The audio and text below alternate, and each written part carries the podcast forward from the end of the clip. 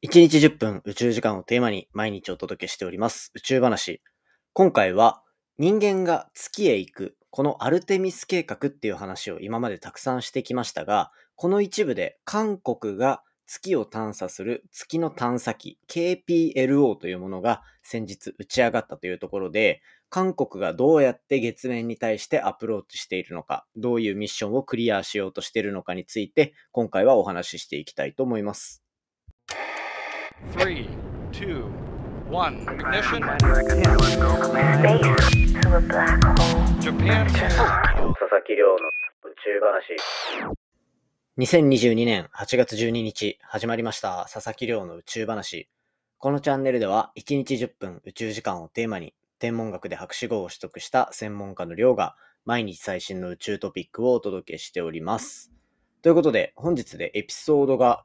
674エピソード目を迎えるというところになっておりまして、今回紹介するのは、韓国が行っている月面探査、月探査って呼ばれるもののお話をしていきたいと思います。で、今回紹介するこの内容はですね、毎週恒例の大人気宇宙ポータルサイト、空へとのコラボ企画になっていて、文字でも音声でも宇宙を楽しんでいただけるようになっているので、また詳細なこう情報とか、あと写真見たいなっていうのがあれば、概要欄の方からどんどんですね、記事の方を見ていっていただけたらと思います。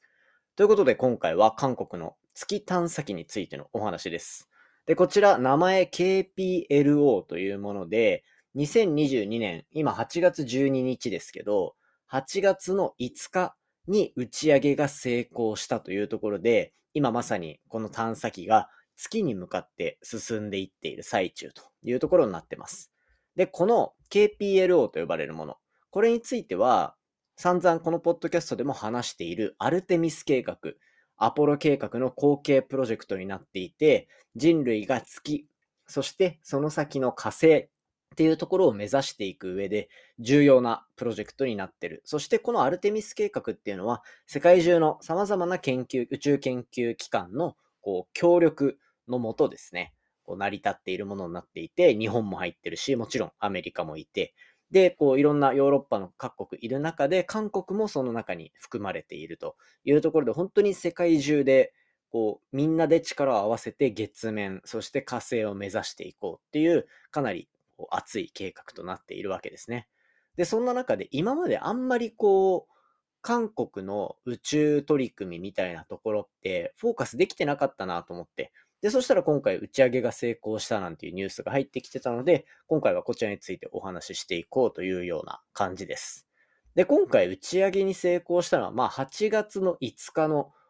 韓国時間で言うと午前8時ですね。このタイミングで、こうロケット、えっ、ー、と、アメリカから、アメリカのフロリダにある、こうケープカナベラル宇宙軍基地っていうところから打ち上げられたというふうにされてます。で、KPL をこれですね、先日打ち上がったところから、だいたい4ヶ月ぐらいかけて、12月の16日をめどに月へ到着するような軌道で、どんどんどんどんこう、月に向かって進んでいってるというような状況なんですね。で、そこからまあ、こう、年内のうちに軌道を回るようにして、月の周りをぐるぐる回るようにして、だいたい上空100キロぐらいっていうところでぐるぐる回りながら、月の表面の写真だったりとか、衛星でいろいろ探査を進めていくっていうところになっています。で、これまあ日本もかぐやっていう人工衛星が月の周りをぐるぐる回っていたりだとか、まあロシア、アメリカでヨーロッパもそうだし、中国もこう裏側、月の裏側の写真撮ったみたいなところで話題になってたり、インド、イスラエルみたいなところで、韓国は今回こううまく成功するっていうところになると、世界で8番目、8カ国目というような感じになりますね。で、今回、そのまあ人工衛星をロケットで打ち上げたと。いうところで、この人工衛星ですが、まあ、大きさ、だいたい一辺が6メートルぐらいの大きさになっていて、重さが678キロと、まあ、かなり重量級なわけですよね。で、この中に、まあ、1個のでかい人工衛星ではあるものの、6つ、6個の科学機器っていうのが搭載されてるみたいなんですよ。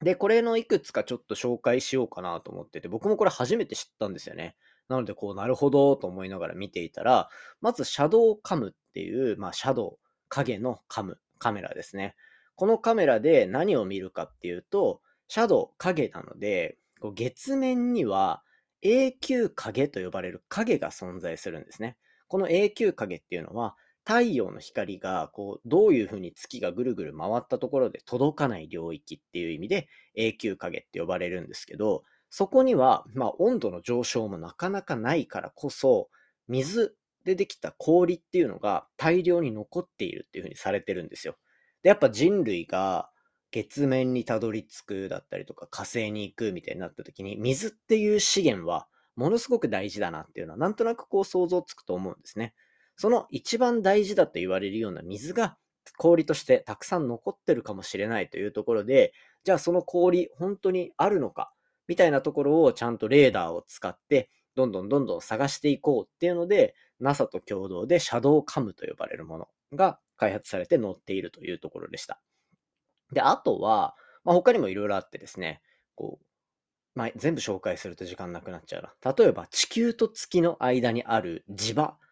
磁場ってこう磁石のあのコンパス向けたら北を向くみたいなあれですね。あれが実は地球の周りだけじゃなくて、こう月との間でも磁場っていうのが存在しているので、そういうのを測っていくだったりとか、あとはこう月面のこう物質を調べるカメラだったりとか、あとはもう単純にこう月面の高画質な画像を撮るっていうところで、より地表が鮮明になるようなデータっていうのが供給されるみたいなところだったりとか、そういったまあ本当に月の基礎的な研究も進むし、ちょっと応用的な研究まで進むっていうような観測機が6つ、6個載っているような、そんなミッションになっているようです。なのでですね、これから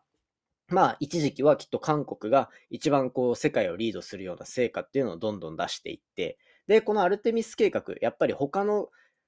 国の宇宙機関が解明した月の姿っていうところを、じゃあ参考にして、次じゃあ日本はどうやって出るのか、アメリカはどうやって出るのか、みたいなところで、全体でこう相乗効果を持って月面の探査っていうのが進むんじゃないかなっていうところが非常に面白いポイントかなというふうに思ってます。なのでですね、きっとこれが12月に月面の軌道に乗って、いろんなテスト観測とかもろもろするのに多分数ヶ月かかってとかってなると、うん、どんぐらいですかね、来年の6月とか、そのぐらいにはもしかしたらこう、早速成果が出てくるんじゃないかなと思っているので、まあそのあたりでまたね、お話しできる部分あったらどんどんしていければというふうに思っております。まあそんな感じでこれまでちょっと紹介できなかった韓国が今月面探査に対してどういう動きをしているのか、実際に打ち上がった韓国の月探査機 KPLO というものを例にとってお話しさせていただきました。ということでですね、今回の本題は以上とさせていただこうかなと思っていて、まあ、近況報告というところで言うと、まあ今日金曜日ですよね、8月12日で。で、13、14、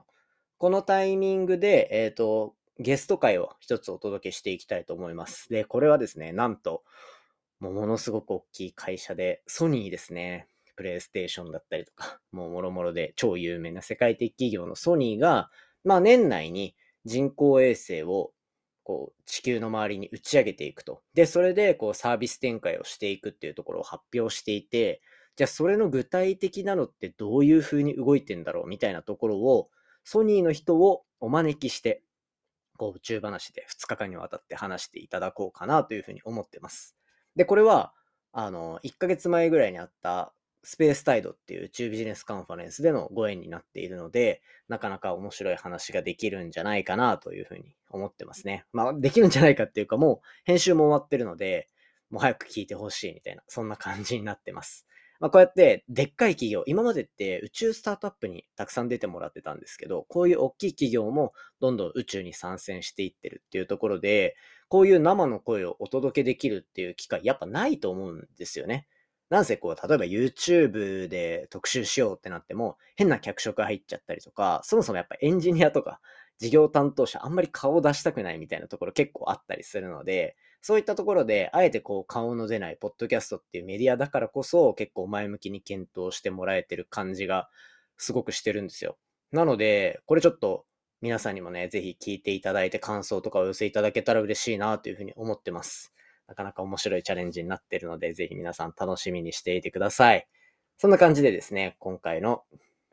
放送は以上とさせていただきたいと思います。今回の話も面白いなと思ったら、お手元の Spotify アプリでフォロー、そしてフォローボタンの横にあるレビューよろしくお願いいたします。番組の感想や宇宙に関する質問については、Twitter のハッシュタグ宇宙話、または Spotify アプリの Q&A コーナーからじゃんじゃんお寄せいただけたら嬉しいです。それではまた明日お会いしましょう。いい週末をお過ごしください。さよなら。